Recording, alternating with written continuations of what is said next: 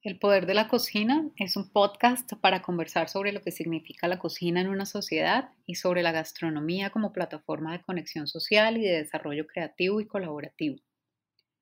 Creemos en un mundo más solidario y justo y en que una cocina sostenible es uno de los caminos hacia él. Por eso invitamos a este espacio a personas apasionadas y comprometidas con esta mirada, pero que trabajan desde distintas perspectivas, con opiniones que contrastan o se complementan cocineros, restauranteros, gerentes y personal de restaurantes, varios hoteles, productores, comercializadores, funcionarios públicos, gestores, consultores, editores, escritores, periodistas, comunicadores en general y por supuesto comensales. Bienvenidos y gracias por oírnos. Hola a todos, bienvenidos nuevamente.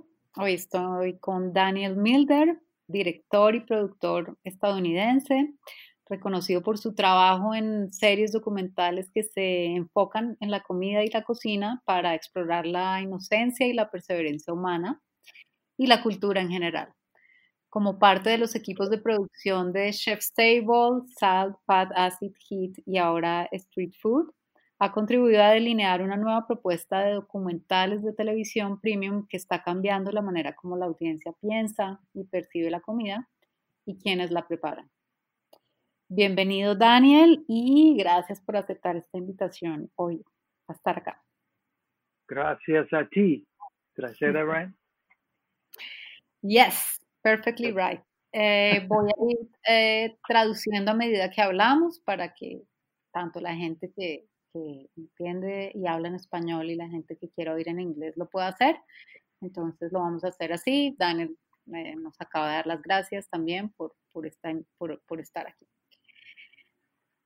Eh, bueno, le voy a preguntar a Daniel por su vida, por su carrera y por cómo eh, terminó, digamos, en este enfocado en esta en este tipo de documentales que exploran la relación entre comida y cultura. So, Daniel, can you tell us a little bit about your uh, your story, your life, life story, career, and how you ended uh, being focused on these uh, documentaries that uh, that reflect about the relationship between food and culture? Um, sure. Um, I I, uh, I, would say it's it's happened somewhat by um, by circumstance, by coincidence. It, it was definitely not a, an intentional or planned move.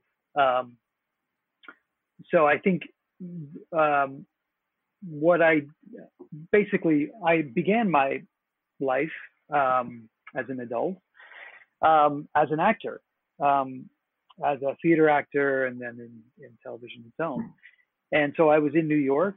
Um, at the same time, I also had done a lot of traveling as a young, you know, young adult. Um, and so travel was something that became very important to me. But um, I was an actor, and as an actor in New York, I also found myself spending a lot of time trying to make a living and uh, trying to make money and, and, and working in restaurants and things like that. Um, and, um, you know, I threw that, and actually, I can I would go farther back. Should I tell me when I should stop because this is going to be hard to remember everything. No problem. Um, but I would go farther back to simply say that food in my family is an incredibly important thing and always has been. And sort of, I would say, is like the way that we communicate with each other. I have a very, you know, affectionate, loving family. Um, I have an older brother who is also who works in in around food and culture as well. Um, mm-hmm. he's a cookbook editor.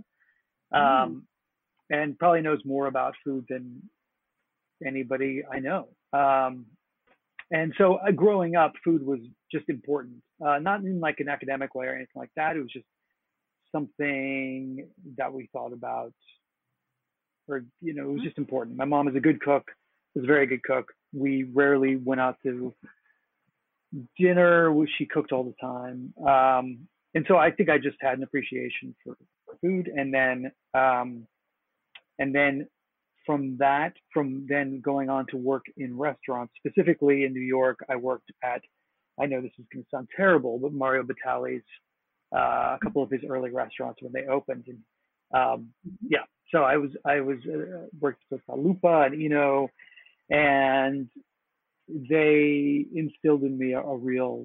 I just started to learn a lot about, you know, it really started with Italian food. I had spent a lot of time in Italy studying um, and working with a theater group there, and so I just it just sort of drew me in, and then I and I started getting really obsessed by it. Um, mm-hmm. And then my brother, yeah, this is a good time, Kelly, to, yeah, to, yeah. to stop. Yeah. Uh-huh. Uh, entonces, Daniel nos dice que eh, él siente que no fue algo planeado, digamos, intencional, en el sentido de que lo planeó desde, desde su carrera, que empezó como actor, sino que fue una coincidencia de cosas que fueron pasando, pero él siempre tuvo una relación con la comida muy cercana, por un lado, porque en la familia siempre fue eh, una manera de estar conectados, tiene de hecho un hermano, que sabe mucho sobre el tema porque es editor de, este, de este tema de libros de cocina y de recetas y de comida. Entonces, pues siempre estuvo familiarizado por ese lado. La mamá cocina muy bien y siempre, digamos que en la casa, más que salir a restaurantes, eh, pues compartían, digamos, toda esta eh, disfrute alrededor de la comida. De otro lado, mientras estaba estudiando actuación, porque él empezó su carrera como actor, también trabajó en varios restaurantes, incluso, aunque ahora suena eh, un poco terrible por la historia de Mario Batali y, digamos, su tema con, con, las mujeres y todas estas demandas y eh, en, lo que, en la situación en que está ahora, trabajó en uno de sus restaurantes y trabajó en otros restaurantes eh, lo cual también lo hizo familiarizarse mucho con esto, además de, su historia personal con la, con la comida, viajes alrededor del mundo también, como parte de, su carrera, grupos en los que empezó a estar también, eh, digamos, en los que la comida era un tema central. Eh, y nos iba a contar, iba a seguir contándonos algo sobre su hermano. So you were telling us something more about your brother. Oh, yeah. So my brother and I would also just, I, I my interest in food is and beyond just like things tasting good but thinking about food.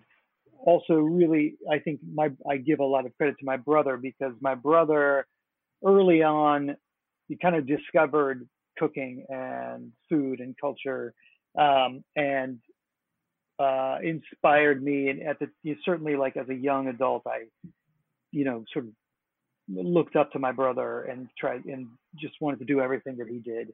Um, and so um, I I learned from him, and it really opened up a world when you start you know thinking about food beyond you know it, it just it's a lever to sort of start thinking about all sorts of things about culture about economics about society in, in every single way and um and so I I got really into it. But I was you know I love and I love to cook. I love to eat. Uh, meals are super important to me, um, mm-hmm. and so that became something that that I thought a lot about. But I but it wasn't um, at the time. It was very separate from my from what I was trying to accomplish in my in my life and in my career.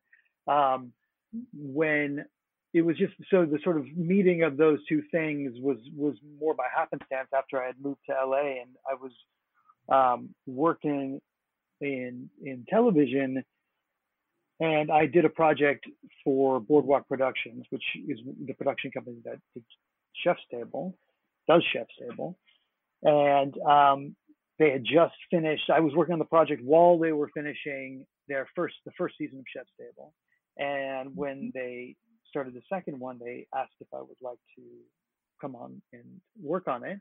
Um, and so I did, and that was how things began um, in sort of putting those two things together, frankly.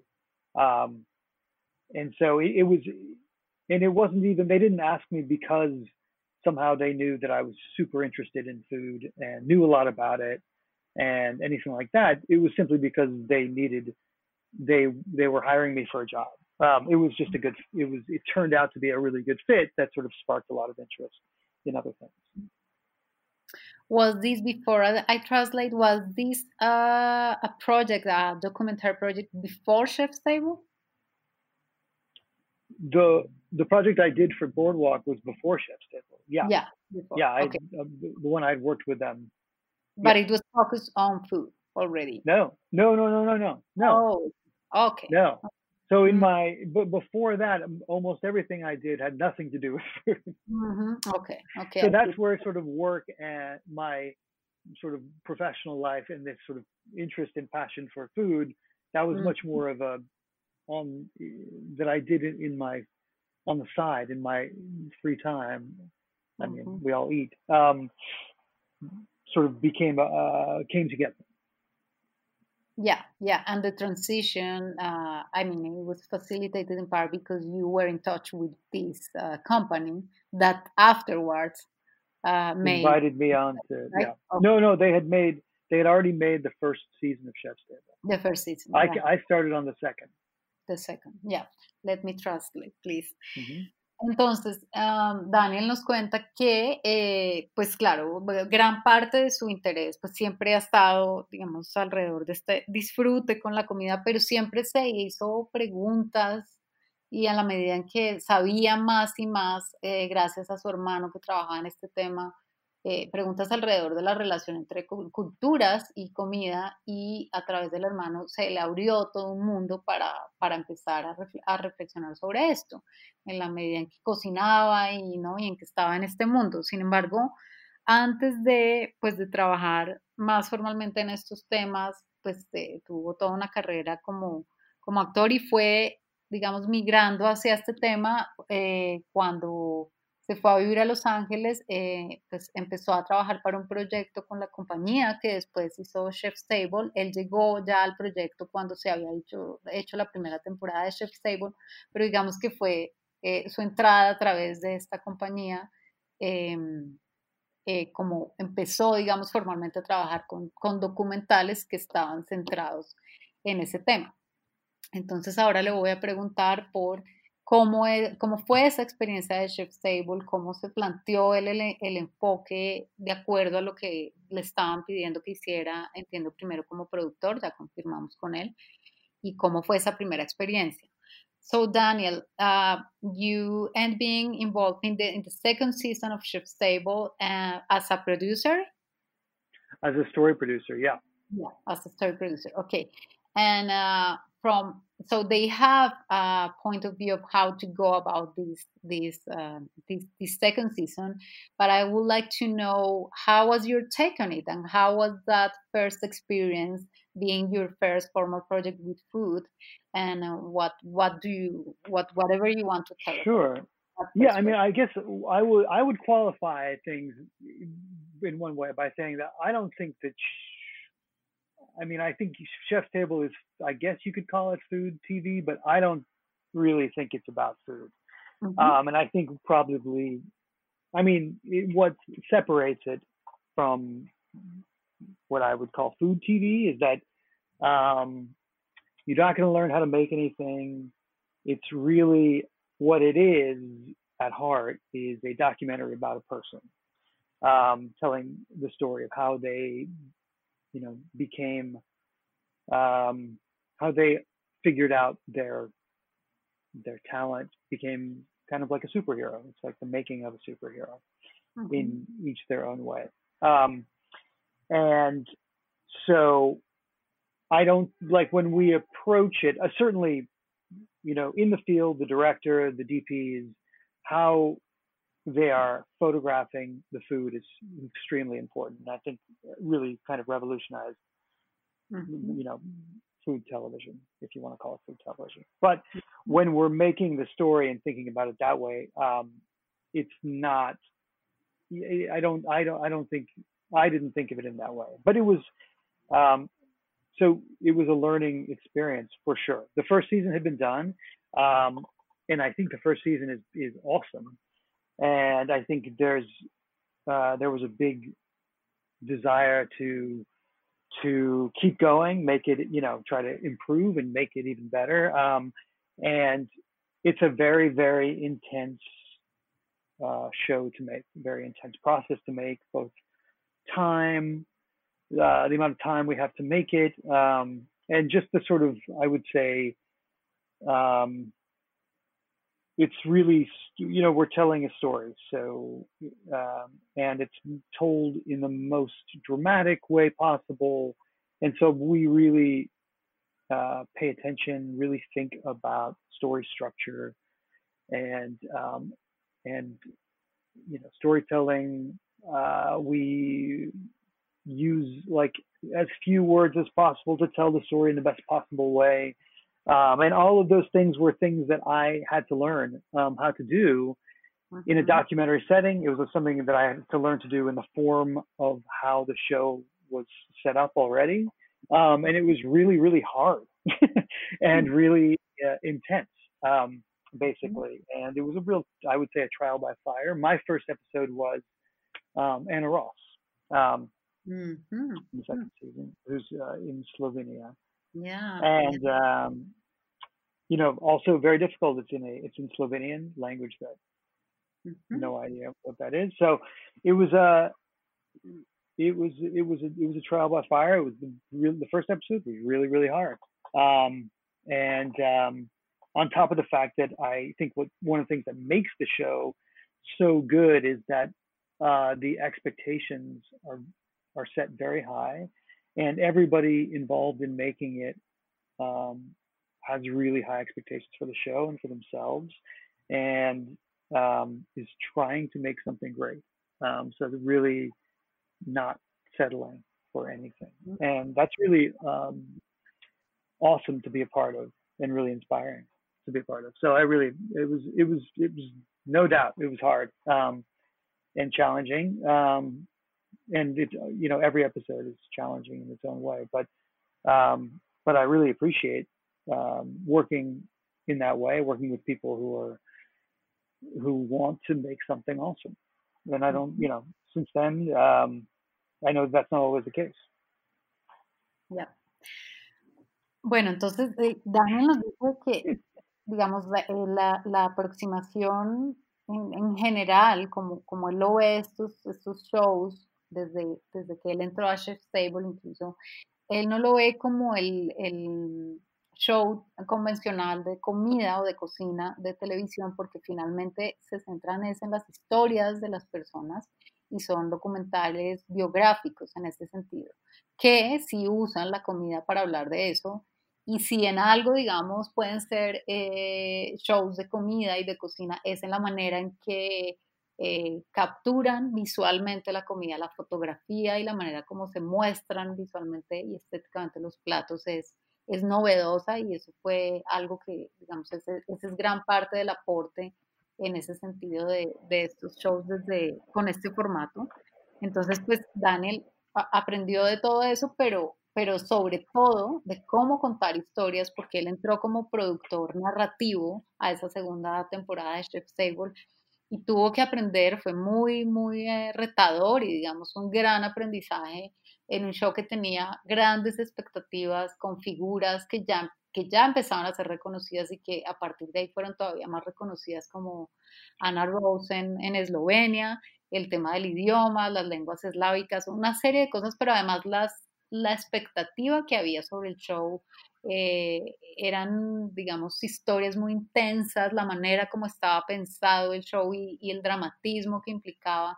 Todo esto era muy intenso y el reto de contar mucho en muy pocas palabras y de contar toda, toda una historia de vida, digamos, en muy pocas escenas y, y expresada a través de, de, solo algunas frases. Entonces, pues Daniel con el tiempo tuvo que ir aprendiendo todo esto y fue, pues, fue, fue un, un, un, reto grande y muy bonito y está muy agradecido por esa oportunidad. Ahora le voy a preguntar qué siguió después de esto y cómo pasaron a los siguientes formatos, porque pues, han, digamos, es el mismo tipo de proyecto, pero con con temas y, y, enfoques ligeramente distintos. So Daniel, after that second season, what what came and how what what was your role and um, given all this experience that you had in the in the second season, but also your your private or intimate approach to food and the way in which you uh, were already thinking about this relationship between food and culture. What came after that, and how this personal input was more and more uh, seen uh, in, in in the work you were doing because for sure you we see now your uh, sail on that right so how mm-hmm. how do you see in retrospective that evolution and and what came in terms of project after that second season well i mean i i then i mean that second season i just we we did two seasons straight in a row so i did that season then i did another season um and then um i mean i think i've worked on I've continued to work on Chef's Table. Uh, I've they've they've chopped up seasons in various ways. So I've done I've I've had at least I've been involved in at least one episode in every season except for I think the second to last one. So mm-hmm. I continue to work um, on Chef's Table, um, doing you know con- basically on each on different episodes, um, crafting the story. Um, and so that's I it wasn't like I just did the the one episode and then it was all over. Um, mm-hmm.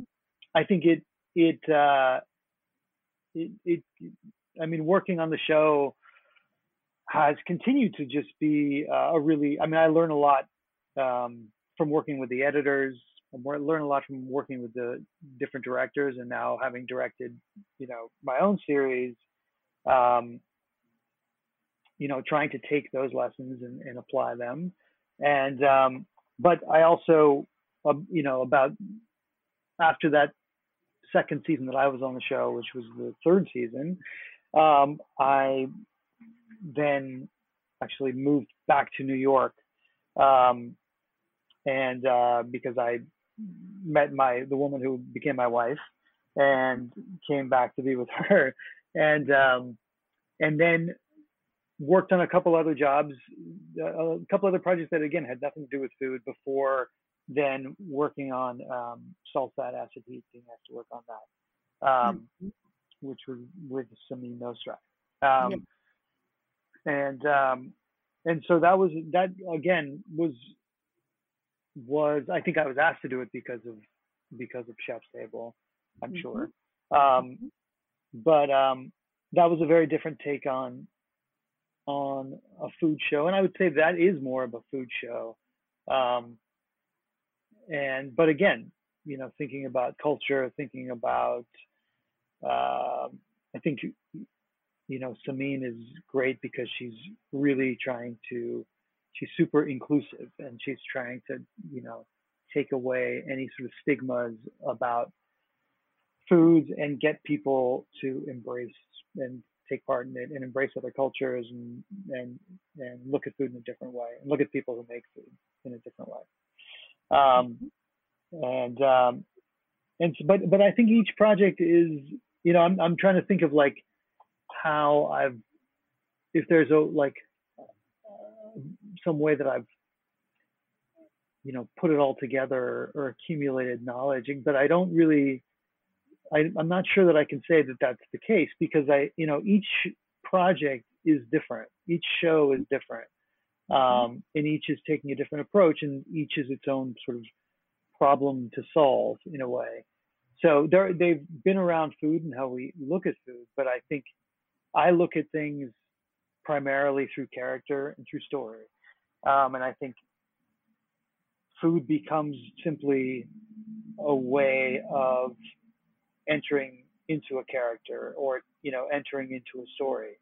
Um, so the food becomes in some way you know the I don't know like uh, you know like a MacGuffin. It becomes the thing that starts the conversation, but it's not really what it's about. Um, mm-hmm. uh, and so that's how I think that's sort of what I I guess that's what I what I've learned um, or what I try to apply yeah. to to what I to what I do. I mean, I still I love food. I think about food from the moment I wake up to the moment I go to sleep. But that's just to eat because I love to eat and I love to cook. yeah, yeah. Um, there, but much more when you start to. Uh, yeah. Yeah, yeah, yeah. Yeah, no. So I, I mean, for me, like I, I feel like the, the way that I approach the show my show, Street Food, Chef's Table, all those things uh, is in a way that you could that I apply to other projects as well that have nothing to do with, you know what I mean? Mm-hmm. Um, and so, because I think that's a great way, you know, character is obviously a great way into every story. Um, so I think it, it, it's it's something I've learned from working on it, but it only makes me more interested in food because the more you meet people around the world who are cooking, who are involved in it, the more you, um, you know, learn. You just there's so much to learn. Um, so. Okay, let, let me translate. Yep. Uh, entonces, pues Daniel nos dice que después de, mm, de, esa segunda temporada, él, él, siempre estuvo involucrado de una u otra manera a lo que siguió con Chef Sable en las siguientes temporadas, en algún episodio, siempre tuvo que ver en algo. Eh, y en algún punto mmm, se vuelve a vivir a, a, Nueva York porque conoce a la mujer que ahora es su esposa y eh, en esa, digamos, en esa transición hace, trabaja en otros proyectos, pero su siguiente proyecto que, que usa, digamos, la comida como, como eje es, es Alpha Acid Heat, en el que la protagonista es Amin Nosrat, una cocinera y también escritora ahora, eh, de la que también, con la que Daniel también aprendió bastante sobre pues, cómo contar estas historias. Ella, Daniel dice que es, digamos, muy valiosa porque es muy incluyente y, digamos, quita cualquier estigma sobre la comida, sobre personas, sobre contextos, espacios. Entonces ese show eh, fue especial por eso para él, más centrado, él diría que de alguna manera más centrado en la comida, pero digamos que siempre, siempre con eh, una historia que contar, una, persona detrás y, y lo que él ha aprendido a lo largo de todo este recorrido finalmente cree con este y otros proyectos y es algo que también usan otros proyectos. Esa es su aproximación como productor y como director, es eh, qué historia quiere contar, qué historia debe ser contada eh, y digamos la comida, con el tiempo, la comida para él se ha vuelto una puerta de entrada, una manera de empezar a contar algo, de empezar a ver algo, a mostrarle algo a la audiencia, pero que se vuelve después mucho más y, digamos es la puerta de entrada a una historia, a una narrativa específica. Eh, y esto es lo que él mismo ha aplicado en Street Food, para eh, ahora le vamos a preguntar sobre eso. Y quiero preguntarle sobre una cosa que me llama la atención que acaba de decir, que es, siempre hay un problema, cada show es distinto, cada proyecto, y siempre hay un problema específico por resolver en cada show. Entonces le voy a preguntar por esto y por su, eh, digamos, apuesta y visión específica en, en Street Food. Daniel, so you said something that uh, called my attention, and is that uh, in every project there is a different problem to be solved, which is, you know, it's a very interesting way of seeing it, uh, you know, to pose a question about them. So, uh, in the case of maybe uh, Samin and, and, and that show, and street food, or only street food, if you want to tell us about that, what mm -hmm which one do you think is the, that problem to be solved and what was your bet and your approach your dream uh, by taking this responsibility of uh, in directing street food mm-hmm. right well i will say i will i'll talk about street food because i think when it comes to um, salt fat acid heat i think you know Caroline Suh was who's the director mm-hmm. uh, on that and is like the I can't remember exactly what her title is, but she really, I think, carried the the the largest responsibility of figuring that show out. Um, but for street food, I think the um, the I think the the sort of like problem to solve, and again, I will just simply say that like I am one of two directors on street food, uh, myself and uh, Tamara Rosenfeld. Um, so it's a problem that we solve together as well as along with our executive producers, you know, particularly Brian McGinn, but David Gelb, Andrew Fried. Um, you know, I, I definitely don't want to make it sound like I solved or did this all by myself. Um, so, you know, but the I think the the real thing to the the problem that we had to solve was um, one, how do we make this show so that it stands on its own and it's not uh, chef's table, just a, a, redo of chef's table. Um, mm-hmm. so how do we make it distinct? How do we make it original? What sets it apart? How can it, you know, how can it stand on its own? Um, how can we make uh, a show? How are we going to make this show about? Are we going to make the show about a single uh, vendor, somebody who makes this food, and how how are we going to approach the them? Are we, how are we going to incorporate um, the element of making it about a place as well? So it's you know the show is really about a place mm-hmm. and a mm-hmm. person, um, and and how they a culture, a person, how the food ties it all together, and what it says about that place.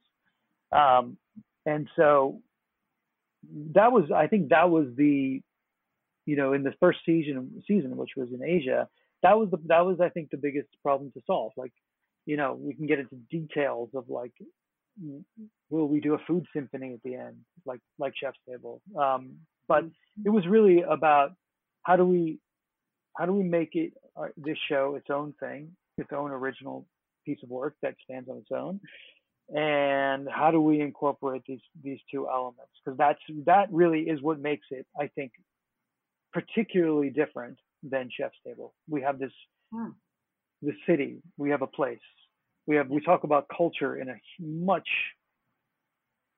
deeper way than we do on Chef's Table, and that really comes out of you know that that sort of format, if you want to call it that, comes from from adding that element of a city, you know, hmm. um, and the fact that we're talking about street food vendors and street food vendors in a lot of places are the foods that they make are really deeply held cultural traditions. They're they're less about uh, molecular gastronomy for the most part and sort of individuals. The, people making them are brilliant and incredibly talented, uh, but they generally are not, you know, trying to wow you with their, you know, whatever, you know, take, you know, they're not trying to do freeze dried something to, you know, postmodern cuisine in some way. They're making something that people really want to eat. And that dish uh, generally is tied to some part of where they're from. Um, and so that allows us to like throw it to a bigger idea of, of the place. Yeah, yeah, yeah. Let me translate because this is very, very rich.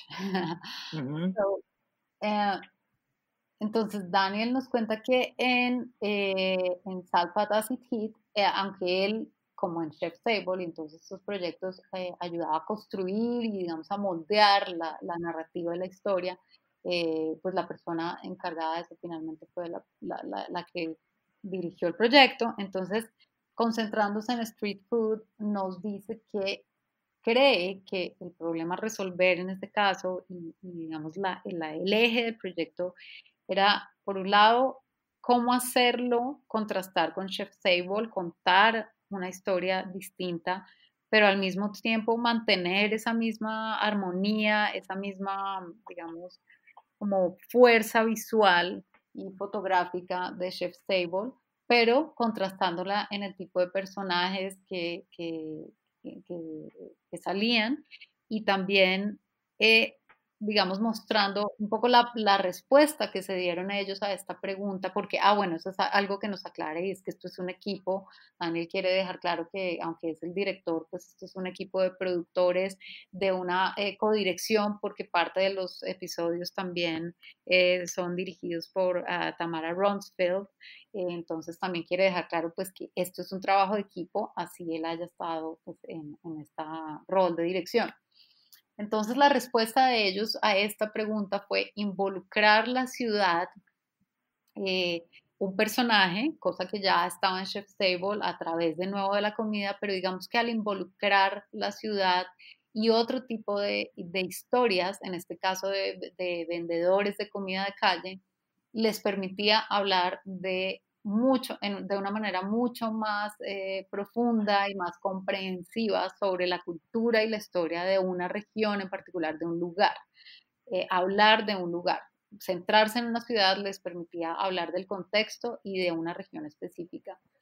Al escoger entonces también los vendedores de calle, eh, a través de sus platos, Daniel piensa que mm, pues ellos finalmente hacen comida que la gente quiere comer todo el tiempo y que, cotidianamente, digamos, alimenta a la gente.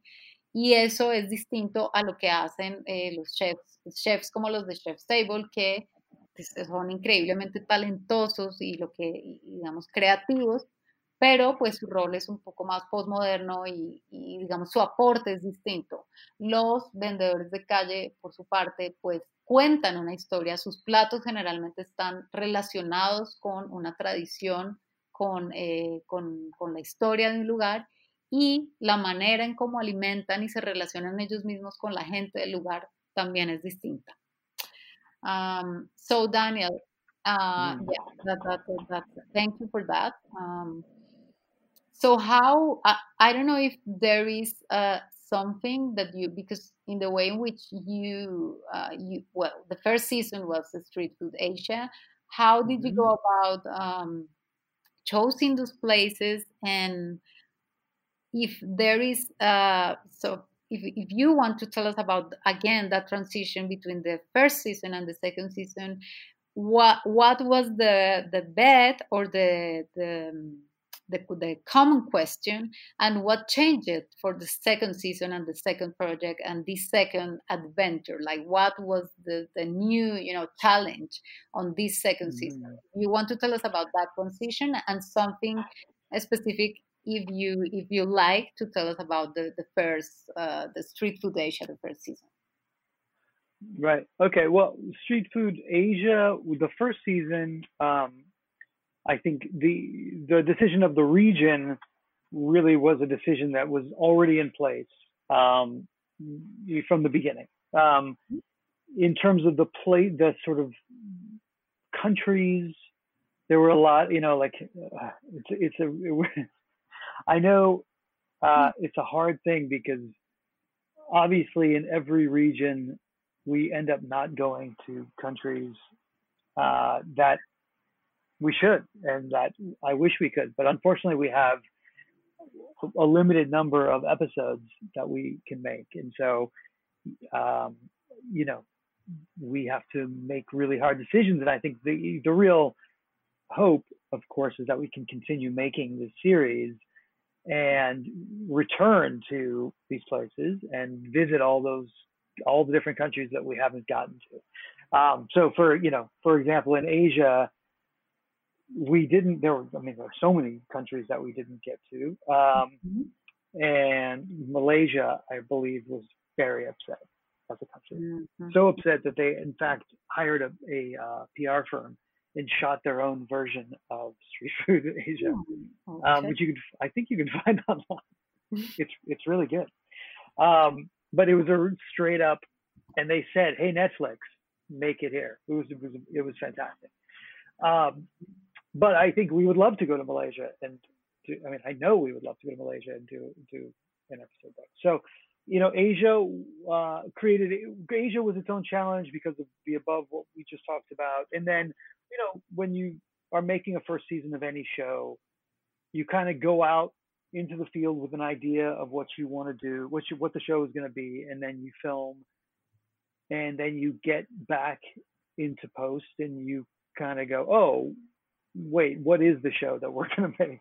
And that comes from just simply thinking about it, working on it, um, and talking about it and figuring it out by by people, you know, by iterating on it um, and and and just doing it.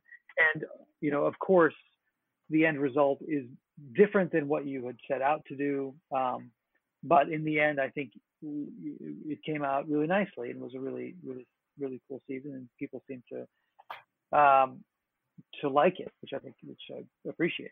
Um, season two, um, going to Latin America, that the problem, the sort of like problem to solve there was really that the way people, again, I, and I, if I say, I'm just going to like preface this that I am not an expert in any of the places that we've been to. That's why we talk to experts. Um, so if I say something that is so wrong, or just like you, people go, that's so not true. Um, just know that it's not coming from a place. Uh, it's coming from a place of ignorance, and I acknowledge my ignorance, and um, I hope I don't offend anybody. But I will just say that the the my from talking to people, uh, mm-hmm. the way people consume uh, street food and the way it exists culturally in, in societies is in South America in or Latin America in general mm-hmm. is really different than than the function it plays in say Asia. Mm-hmm. Um, so in Asia, street food is you know is in a lot of places it's everywhere it's for everybody it is it is very much it's it's at night you know it's a nighttime thing there are so many different ways that it is, you know, in Saigon, people are consuming it differently than in Bogota. It's it's the weather is different, you know, it just changes how people how people eat um, and the foods they eat and how people consume it, either together, on the run, on the go, things like that. So um, trying to figure out what that meant, what street food meant in different cities in Latin America um, was its own challenge. And of course, I know that in Bogota, this became a big, you know, a big talking point, or that people were talking about about Ajiaco, you know, and the fact that we did a bunch of people making foods that I think a lot of people in Bogota felt like isn't street food. Um, is is part of that conversation. Um, Mm-hmm. And so we, you know, figuring that out, realizing quickly that um, that people do consume things differently in Latin America for the most part. I think Oaxaca is actually the closest to how people consume it in a lot of places in Asia. But um, was its own problem. And then, you know, learning about the cultural history. And so what do what does the food have to do with the place? How can we tell that story? Different stories means understanding again i'm going to talk about latin america as a whole because each place is different but on trying to wrap our heads around what that story what that story is and then how we want to talk about that story um, in which places we want to represent. Um, that became a big part of you choosing to do salvador rather than in brazil rather than um, mm-hmm. doing you know, Rio or something like that. It, be, it was very important to me that we did a city that had a really, in which we could tell a story about the African influence on on a place, because that seemed to be something very uh, important in a lot of different cities in Latin America, and I wanted to make sure that we could really focus on that in at least one place. So those are the kind of challenges, or you know, problems to solve. Mm-hmm, mm-hmm.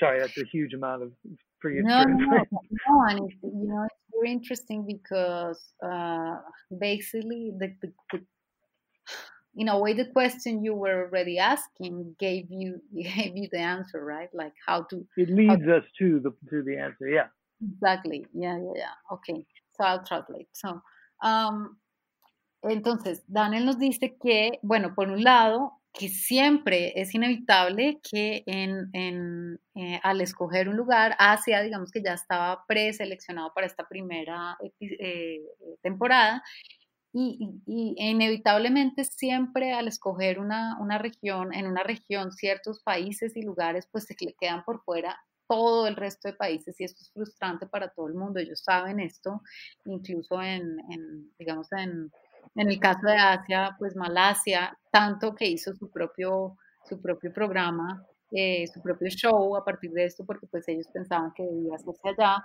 y, y, y Daniel también lo recomienda, al parecer es, es, muy bonito.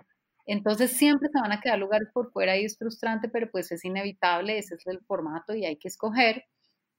Y eh, el paso, claro, la manera en que se come eh, comida de calle en, Asia, en estos lugares en donde ellos estuvieron, pues es muy distinta a como, sucede en América Latina. Y finalmente la pregunta que, se habían hecho desde el principio los ayudó a orientar el enfoque en el caso de América Latina, porque se dieron cuenta muy rápidamente que en muchas partes de América Latina, digamos en general, eh, pues el tema de la comida de calle nocturna o el tema de las calles largas y una serie de cosas que ellos identificaron también rápidamente en Asia, pues no sucedía así en América Latina. Y, lo que ellos querían era justamente mostrar cómo en cada lugar se, se, se, hacía de una manera distinta y eso lo fueron descubriendo pues en la medida en que se fueron documentando. También por eso es que ellos buscan asesores locales eh, para, pues, para ayudarles con eso.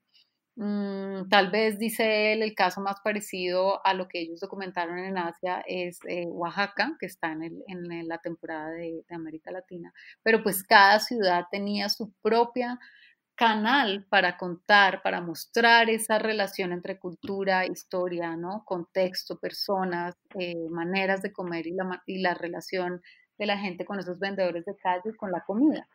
Entonces, pues es un proceso, es un proceso de responder a la misma pregunta, pero justamente teniendo en cuenta el contexto eh, eh, pues en mente. Entonces es casi lo que yo le decía a Daniel, es que es casi la misma pregunta la que pues finalmente les da esa, esa, esa, esa pista, ¿no? Que es muy interesante porque termina respondiéndose a través del lugar, es decir, la pregunta, al, al, al, concentrarse en el lugar, pues eso le, les da la respuesta. Y así construyeron esta segunda temporada. Yo le voy a preguntar a, a, Daniel que, bueno, él dice que sabe que en Colombia el tema del ajiaco, por ejemplo, generó todas estas reflexiones acerca de, de si el ajiaco si es comida de calle, si no, y él encuentra eso, eh, pues eh, parte, digamos, de hacerse esa pregunta de qué, de, de, de, qué identifica un espacio y por qué y cómo la gente del lugar lo ve. Yo le voy a preguntar ahora eh, en estas ciudades, digamos, cómo se conectan para él eh, para generar una cultura de región, de macro región, y en qué medida vio él que eran distintas, algunos rasgos, por supuesto, porque pues no podemos entrar en detalle. So, Daniel, um, I would like to know if you identify something or some features uh, of Latin America as a macro region, something that through this language of food and street vendors, you um, um, give you this sense of uh, Latin American spirit or vibes or you know food ways or feelings, emotions, whatever it is that caught your attention. If if I don't want to force the the, the, the answer, if not, please feel free to say no. I mean, I'm I'm loath to I'm hesitant to make broad generalizations about Latin America as yeah. as a whole, since it's um, since I simply don't know. I'm Latin America is huge. Um, I there's big swaths of it that I didn't go to, um, and um, so I I wouldn't I wouldn't say that I can make some sort of you know grand statement about um, about Latin American foodways, also because like as we go around, I think it's important that like I'm not the expert. We go and talk to people like yourself, mm-hmm. people like Eduardo in each place who are experts. And so probably the you know one of the coolest and parts of my job is that I get to go and talk to really interesting people and learn. I mean that is it's it's you know what could be better. And so I wouldn't, you know, I'm not the one to tell them. I'm not. I'm not going to tell you about Latin American foodways. You have a PhD in, you know, in in in, in food and, and you know food anthropology, and then specializes in you know in in South America and Latin America. So I'm there's no way that I'm going to try to tell you some sort of big generalization. I mean, I can just say that in my experience, um, you know, what I what I saw for the most part was that most of these people who were you know making food street food um, are tend to be women. And I think it's interesting to ask why that would be. Um, I think there's probably a lot of reasons but um, it's something to notice. I think that they are tend to be like incredibly talented, fiercely like they're doing it um, because they are generally like supporting a lot of people, their kids, but also often husbands as well. Um, and uh, and they have you know they they are they're pretty impressive individuals. You know you know they are entrepreneurs. Um, they are craftsmen. They're cooks. You know, and they are really good at what they do. You know, everybody we showcase on the show uh, is really good at what they do, and you know we are only showing a small number of the people that we we go around and talk to. I wish we could put all of them on the show, but they're all you know have been suggested recommended because they're they are super talented um, and people love their food love what they do.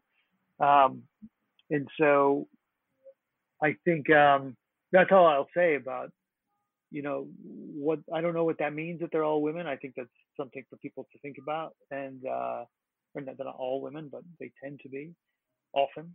Um and uh what else can i say about I, I about you know I think within all as you'll see if you watch the series you, you know it's very different from place to place. You know Lima the episode is very different than uh, the one in Bogota. It's very different than the one in Salvador. It's very different than in Bolivia yeah um, very enriched so, because they complement each other in a way it's very very nice yeah hopefully it paints something of a portrait of a yeah. larger region but I know and again, we've come under a lot of criticism from, I will say, Ecuador is very, oh. the country of Ecuador seems very upset, and I apologize. We would love to go there to the next when we come back. Uh, Central America, it's been pointed out that we have no episodes in Central America, and that's a totally valid and good point. Um, and it's not out of uh, it's it was not in in, in any intentional way to um, to sort of negate uh, a region's existence. It was just simply a limited number of episodes, and I know that we would love to go back, and the plan is to go back and do you know a season there as well. So, um, yeah, I think that I, I, think that's all I can say about sort of mm-hmm. in about Latin America as, as a whole. Very little ultimately. No, but that's that's beautiful because um, I, you know I think uh, sometimes even people like locals uh, don't don't don't see um, as straightforward you know the value the value of, of these uh, women usually women not necessarily but usually as you say and how mm-hmm. they represent a whole, you know, like a lifestyle and, and food chain and all what they speak about, right, through their work. So I'll yeah. translate that and. Uh, and and and yeah, I'll, I'll say that you know I, I wish people see that this this is symbolic in a way and it's a sample of many many stories and once you choose something of course you leave things aside right it's the nature of choosing so what can yeah. we do about it? So let me, let, let me translate. Um, okay. Entonces, eh, Daniel nos dice que él, muy modestamente, in a very humble way, Daniel, muy modestamente nos dice que él no, no es un experto en, en, cocina latinoamericana ni en ninguna de estas cocinas y no quisiera generalizar, le parece muy difícil generalizar acerca de América Latina, además porque ha ido a algunos lugares, pero sin duda hay muchísimos que no conoce y de los que tiene solo una, una vaga referencia, entonces no quiere generalizar y por eso mismo parte de lo que a él le parece tan enriquecedor e interesante es establecer, este diálogo a través de, asesores locales, de personas que trabajan en estos temas en cada lugar eh, y que, digamos, pues tienen este conocimiento y Daniel ve un poco a través de los ojos de estas personas, obviamente con su propio criterio y decidiendo al final eh, lo que se muestra, pero, pero parte de lo interesante para él es establecer estos diálogos también con, con la gente que trabaja estos temas en cada lugar pero sí eh, encontró algo muy, muy llamativo y es que la mayoría de personas que trabajan con esta comida de calle son mujeres, eh, mujeres que tienen un talento increíble, que además eh, le hablan a un público en general de una manera muy, muy, muy, digamos, emotiva, muy especial para toda la comunidad y lo que ellas representan, muchas de ellas además sin, eh, sin esposo o separadas o solteras que han salido adelante, digamos, solas o pues con la ayuda de sus, de sus parejas, pero digamos siendo muy pues abanderadas y muy líderes en lo que hacen. Entonces, esto le llamó mucho la atención, el tema de las mujeres, y, fue muy, pues muy bonito, muy interesante para él y también muy enriquecedor tener esos diálogos con, con ellas. Pero dicho eso, cada capítulo es muy distinto y cada lugar pues tiene sus propias lógicas y sus propios contenidos específicos y él sabe que así como pasó en Asia, en América Latina, pues también eh, eh, hubo, críticas sobre eh, lugares que no se incluyeron, Ecuador, dice, hay un buen punto en pensar que no se mostró ningún país de América Central y él sí espera que ojalá puedan hacer más temporadas e incluir cada vez más lugares, pero pues también digamos que, que, pues, que sabe y parte de, y hay que aceptar que cuando pues se escogen unos lugares, no, no se puede mostrar desafortunadamente todo. Y, bueno, ellos trataron de, de, mostrar la mayor diversidad con estos, estas ciudades y estos, estos países que se escogieron para esta temporada, por lo menos, pero sí resalta eso y, digamos que se va con esa, con esa imagen también, partiendo de que nunca haría una generalización sobre esto. Daniel, after you know this intense experience i think mostly beautiful and enriching for you and lovely uh, i hope we hope um, mm-hmm. what what what was inspiring for you and how do you think this the, the experience as a whole because I don't want to ask you about, you know, what was the highlight of every city. I know many, many things happened. Uh, but what was inspiring? Because you have had time to reflect about this, to set, you know, to settle in a way uh, down all these feelings, and you know, it has been intense for everyone. so, mm-hmm. so what do you think you you you took from all these for the for your next projects and and in i know it's still very maybe too soon to tell in retrospective but maybe you have an intuition of how this will determine what comes in terms of the way in which you are looking uh, or continue looking to the relationship between food and, and culture um, well I, I mean i think uh, I think what inspires me is something that also I've found to uh, is that I think is happening that we're seeing all around, definitely here in the U.S. Um, and I, I, imagine it's happening in South America and Latin America as well. Mm-hmm. Um,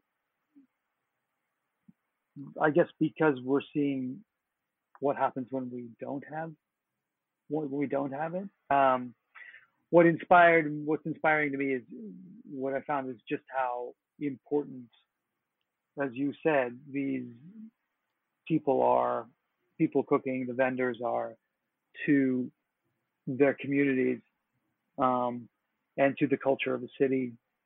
Um, you know, how necessary they are, how important, how much a part of the culture and the history they are. And I think of that specifically because where I am, we're we those we're losing that. You know, because of uh, this COVID crisis, restaurants are are are disappearing. Um, vendors are can't work, can't make a living, um, and and it's terrible. Um, and I think people don't. I think governments don't think about. They think about bailing out a lot of other industries before they start thinking about bailing out or helping the kind of mm. assistance that um, that people who make food or uh, serve us food um, provide. Uh, and so I, I, that is I guess it was seeing in all the different places, seeing just how valued these people are, how necessary they are, was inspiring. And and now, you know, I'm not there, so I don't know, but I've spoken to all of the people who have been on the show. I've been in touch with them, and yeah. um, I know that everybody is struggling. You know, this is something that this crisis has hit all over the world, and and some people are better able to sort of survive it, or you know, in their professional lives, and others aren't. But people who make food and serve food, this is a really, really difficult time. And if they go out of business and they don't come back, it's not just an individual who lost their job. It's something much, much more and something much, much more important.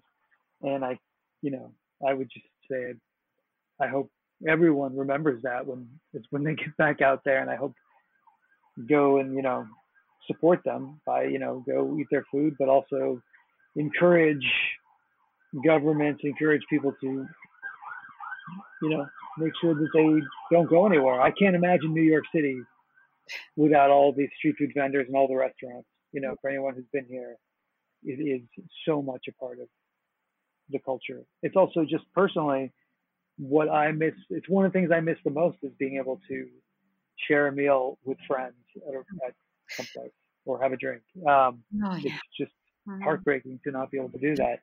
Um, so anyway, that's what I that, I think that's I think I'll that's all I'll say on the matter. But that's it's it's inspiring to me to see just how important oh, that, that's so people who make food yeah. what they do is. So so touching. I mean, so nice to hear because yeah, I, I mean, I think you are totally right, and I think you know maybe that um, conclusion or that feeling uh, when when when you left this project or ended this project kind of link it with the crisis so it just confirmed a feeling you already had right all the crisis just confirmed yeah. the importance of this right so yeah. hmm. so let, let yeah let me translate uh, Entonces le estaba preguntando a Daniel que, pues, en lugar de, de, que nos contara, digamos, una experiencia sobre cada lugar, porque fueron tantas cosas y fue tan intenso para todo el equipo y todo lo que él vivió y vio en tan poco tiempo también, que eh, le pregunté qué, con qué, digamos, eh, sensación general o reflexión general se, se fue este proyecto, que lo deja, digamos, de pronto inspirado para lo que sigue, motivado para, para seguir aproximando esa pregunta o reformulando esa pregunta, si es el caso, eh, de la relación entre comida y cultura para los proyectos que vengan. Entonces, Daniel me dice que, eh, pues, sin duda, una cosa que está evidente para él y, que a lo largo de, de, esta experiencia y de la experiencia en Asia también es la importancia del trabajo de estas personas para una comunidad la importancia de, lo, que hacen y de su conocimiento y de, todo su esfuerzo eh, para las dinámicas de las ciudades, para la cultura, para el tejido finalmente social que se construye a través de lo que ellos hacen y comparten y de cómo la gente se relaciona con ellos y lo que comen. Y pues finalmente es algo que, que, que en este momento, en esta coyuntura con la pandemia, él confirmó a través de, pues, de ver a todas estas personas eh, de alguna manera en, momentos muy difíciles en distintas partes del mundo eh, y eh, en su propia ciudad no se imagina su ciudad sin estos vendedores de calles, sin los restaurantes y espera de verdad que esto genere una reflexión eh, en, todos los gobiernos de cómo pues también toman decisiones de apoyar otros sectores, de pronto priorizando otros sectores y no este sector que es vital, vital para el tejido de una comunidad en cualquier lugar. Y esto mm, lo, lo vivió, lo confirmó en este proyecto de Street Food y ahora con esta coyuntura pues sin duda es algo que, que ha vivido personalmente, que pues le rompe el corazón de otro lado no poder estar compartiendo con amigos una comida fuera de calle, en el formato en que sea, o en un restaurante, y, espera que de verdad la gente le dé la importancia a, a, esto, porque, porque pues es vital el trabajo de estas personas y toda la cadena que hay detrás de estas personas, y ese sería, digamos, su llamado y lo que espera también que Street Food eh, pues genere y motive a la gente a, a pensar. Sobre eso.